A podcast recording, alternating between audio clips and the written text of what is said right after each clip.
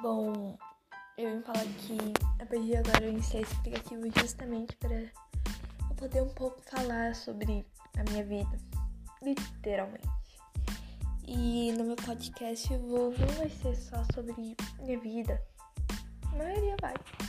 Então eu vou falar sobre algumas coisas, tipo, por exemplo, as notícias de ontem foram bombásticas, tristes e felizes.